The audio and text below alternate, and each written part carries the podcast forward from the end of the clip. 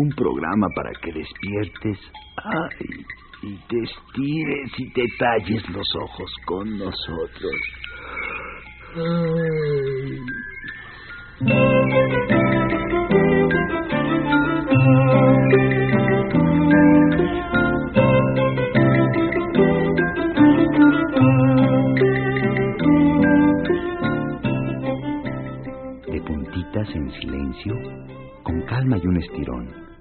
Ve haciendo para un lado la cobija y su calor. De puntitas por mi casa se paseaba un ratón. No me despierten a gritos. De puntitas es mejor. Abre los ojos un poco. Deja que les entre el sol. Que empiece a bailar su niña de puntitas este son.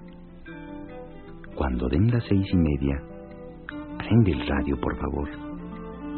De puntitas, tu programa está en Radio Educación. Suavecito. No hay carreras. Despierta de buen humor. Levántate de puntitas, que ya empieza la función.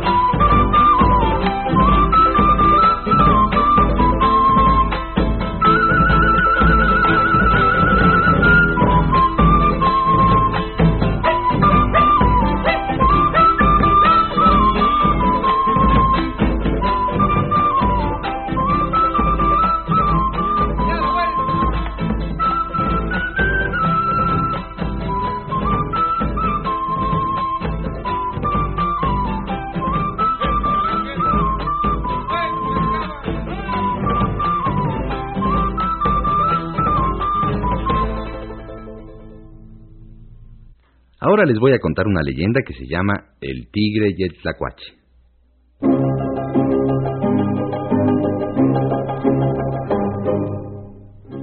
Un tlacuache le estaba contando al tigre que tenía tratos con una mujer, pero que todavía no le había llegado el tiempo para casarse porque estaba muy chiquito. En cambio, el tigre estaba bien para casarse. Ven mañana a las nueve y te la presento. Dijo el tlacuache. Te va a fascinar. Al día siguiente, el tigre se presentó con toda puntualidad, pero no pudo encontrar al tlacuache por ningún lado. Lo esperó, lo esperó y ya aburrido, se puso a rastrearlo por las milpas hasta que lo halló en lo alto de un árbol comiéndose un mamey.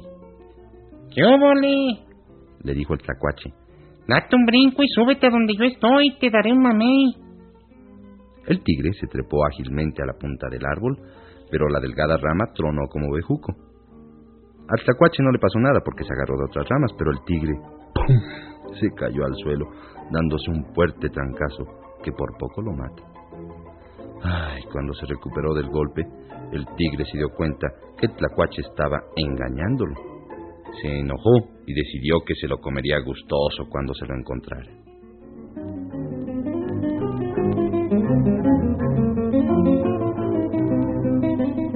Vez lo encontró cuidando su milpa de los animales del monte que se robaban el maíz. El tlacuache le dijo al tigre, Te voy a pedir el favor de cuidar el centro de la milpa. Allá llegan los animalitos tiernos. Yo me quedaré cuidando la orilla. Está bien, respondió el tigre un poco desconfiado. El tlacuache prendió fuego a la milpa y al poco tiempo las llamas llegaron al centro y aquello parecía un infierno. ¡Ah! El tlacuache se partía de la risa, pues una vez más había engañado al poderoso tigre, quien rugía y no sabía cómo escapar de aquella trampa. Saltaba entre las matas encendidas que le quemaban la piel y se la chamuscaban. Desde ese entonces, el tigre tiene rayas negras en su piel. Por fin, el tigre salió de la milpa y, muy amolado, se arrastró a un ojo de agua para refrescarse. Ay, solo pensaba en agarrar al tlacuache con el decidido propósito de echárselo como botana. Anduvo por todas partes hasta que, ¿eh? sorpresivamente, lo encontró en la cárcel. ¡Qué bueno que te veo! le dijo el tlacuache. Ya sé que tú desconfías de mí, pero te voy a hacer un trato de verdaderos cuates. Déjame explicarte.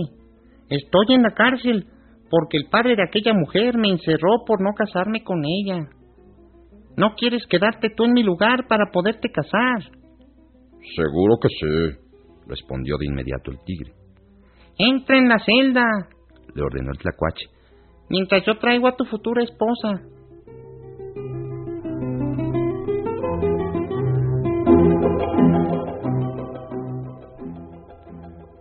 Pasó el tiempo y como el tlacuache no regresaba, el tigre comenzó a enojarse hasta que ya harto despedazó la puerta y se fue. Mucho más tarde, el tigre descubrió al tlacuache subido en una palma comiendo un coco. ¡Ah, canijo! Ya no te perdonaré.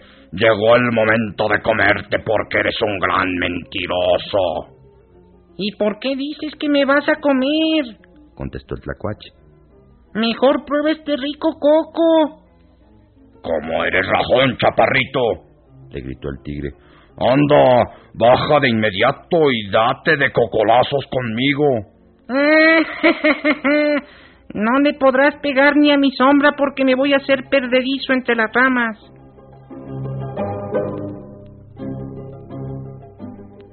Tigre se revolcó en el suelo de puro coraje y cuando se recuperó se fue tras el tlacuache y lo encontró con una gran bolsa de petate. A pesar del peligro, el tlacuache le dijo muy descarado.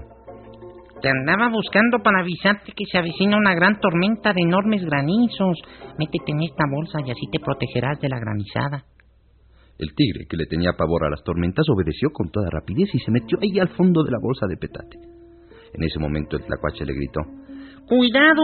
¡Vienen nubarrones con granizos! y aventó muchas piedras a la bolsa, y cuando se cansó de la broma desapareció y el tigre, muy atarantado, rompió la bolsa y salió otra vez a la casa del tlacuache, y por fin lo encontró sentado en una peña. Ahora sí te llegó el momento de comerte solo de un bocado, gruñó el tigre furioso. ¿Pero por qué? preguntó airado el tlacuache. No tengo la culpa, no te he hecho nada y en ese mismo instante el tlacuache se metió en una cueva chiquita donde el tigre no cabía, pero este rápido como rayo alcanzó a agarrarle la cola. La cola del tlacuache se quedó totalmente pelona por el zarpazo del tigre, y es por eso que, desde entonces, el tlacuache tiene cola blanca.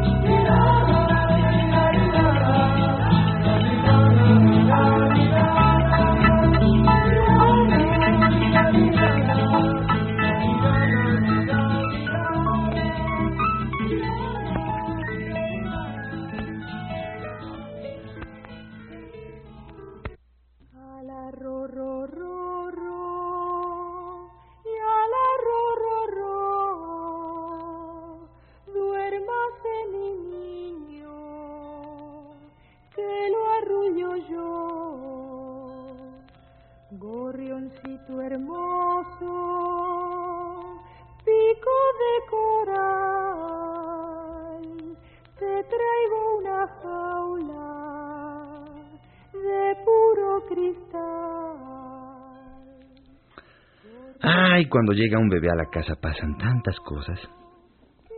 La casa desde antes se fue preparando para recibirlo. Se arregla el lugar donde va a dormir, se junta su ropita, se lavan los pañales que va a usar, se preparan las cobijitas. Y cuando nace, todos andamos emocionados y muy contentos. Los primeros días la gente viene y pregunta, ¿cómo está la niña? ¿Cómo se va a llamar el niño? ¿Y cómo está la mamá? Todo es alboroto. Se oye llorar al bebé. La mamá corre a darle de comer y luego le lava la ropa y luego descansa un ratito porque como se para en las noches a atenderlo está muy desvelada. Ay, a la mamá se le pasan los días en cuidarlo. Toda la casa se llena de cosas del bebé. Biberones por un lado, sonajitas por el otro, calzoncitos de hule por acá, gorritos por allá. En fin, que la casa todita parece del bebé. Sus cosas, sus lloridos y ese olorcito rico suyo nos va llenando la vida.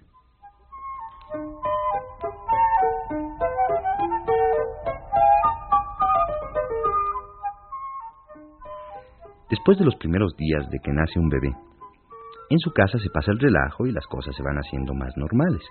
Lo único es que a nosotros, los hermanos grandes, algo se nos queda raro y no sabemos lo que es. Y es que mamá pasaba más rato con nosotros. Aunque estuviéramos en la casa, la acompañábamos a guisar, a veces íbamos al mandado con ella y otras veces a pasear. Como dejó de trabajar un tiempo antes de que llegara el bebé, pero ahora todo el rato tiene que cuidar al más chiquito, como dice ella, porque no sabe hacer nada solo. Queremos mucho al bebé y se siente padrísimo ser hermanos grandes de alguien, pero es que al principio, ay, ni caso nos hace. Solo come, duerme y chilla, duerme, chilla y come, todo el día, y a veces hasta nos despierta de noche con sus lloridos. Le hacemos chistes y no se ríe, porque no sabe. Le prestamos nuestro juguete más divertido y ni siquiera lo agarra. No lo podemos cargar porque está chiquito y no sostiene su cabeza. No lo podemos invitar a jugar, ni él tampoco nos hace compañía. Por eso sentimos como un huequito en el corazón.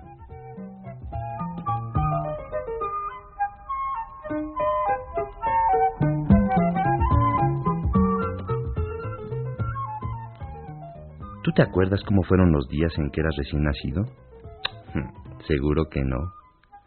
Estabas de un tamañito tan chiquito.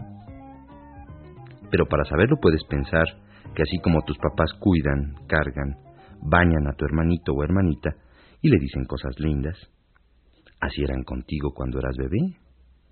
Igual de ocupados andaban por toda la casa y también se alegraron igual cuando tú naciste.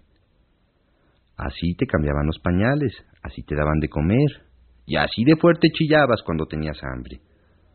Ahora ya no te acuerdas porque eso fue hace mucho tiempo, pero así puedes imaginarte cómo eran las cosas cuando tú eras tan chiquito, que no podías hacer nada tú solo. Imagínatelo. Verás que se te alegra el corazón. Después fuiste creciendo y así va a crecer el bebé de tu casa. Cuando sea más grande, te vas a volver muy importante para él o para ella. Se va a reír cuando llegues de la escuela y le va a gustar que le hables y le hagas chistosadas. Ah, verás la risa que te va a dar cuando se ría contigo.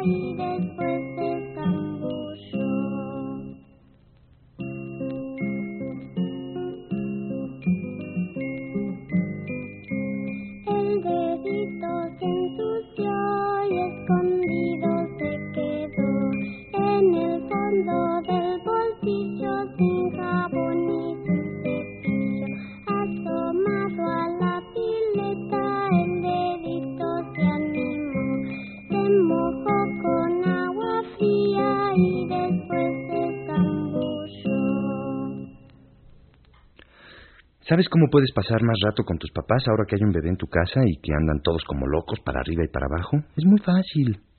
Ellos andan ocupados con las cosas del bebé, ¿no? Bueno, pues acompáñalos a hacer estas cosas y haz tú también lo que vayas pudiendo.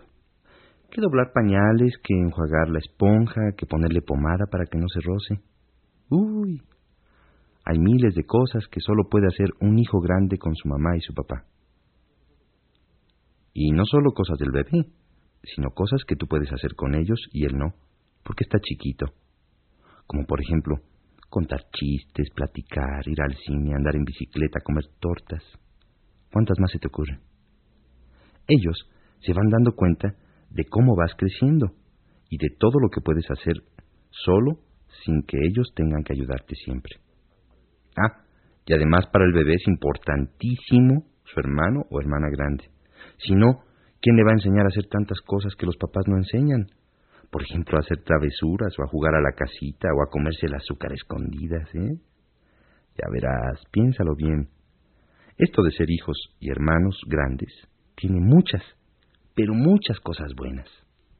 Paco Paquito, salta el charquito, pero se moja los zapatitos. Paco Paquito se resfrió y en la cama estornudo.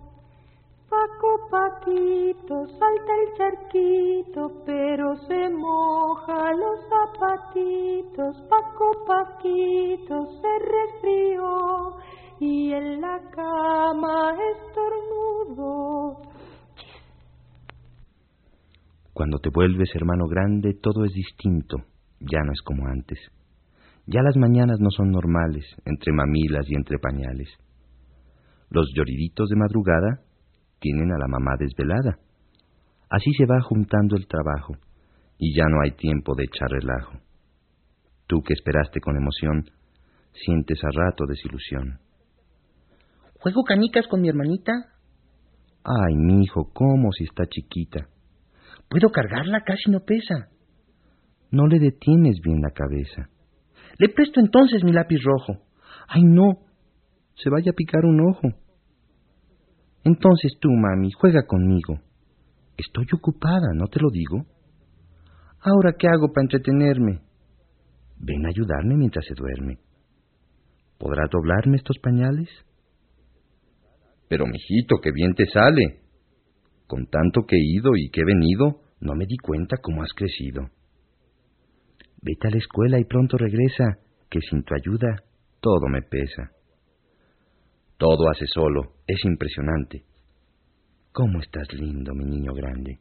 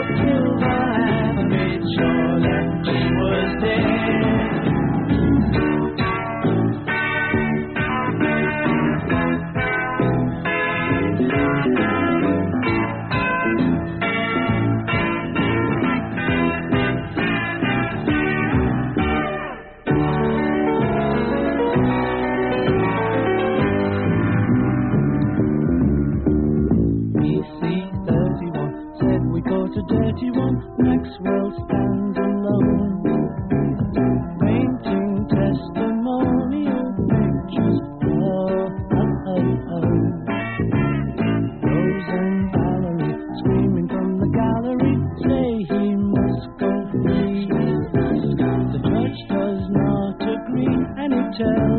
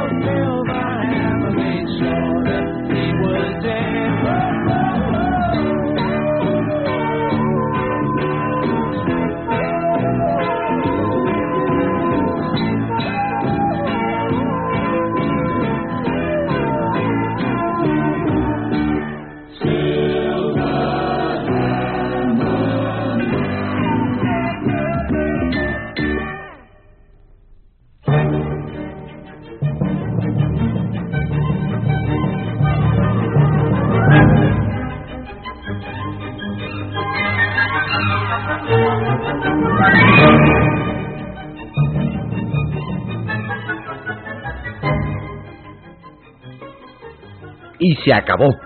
Se acabó nuestro programa de hoy. Todos los que lo hicimos nos divertimos tanto que queremos hacer un montón de programas más, así que espéranos. Te seguiremos despertando de puntitas. De aquí entonces, échale ganas a tu día.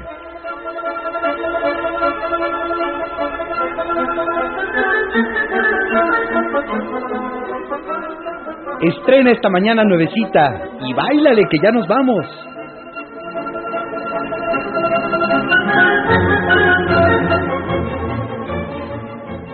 Estuvimos de puntitas con ustedes, Roberto Martínez y Leonor Sánchez Vega en los controles técnicos.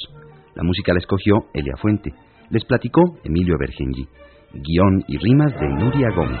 Una producción de Marta Roma.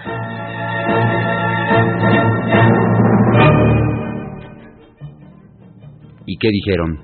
¿Esto ya se acabó? No, no, no, no, no. Un último bailecito.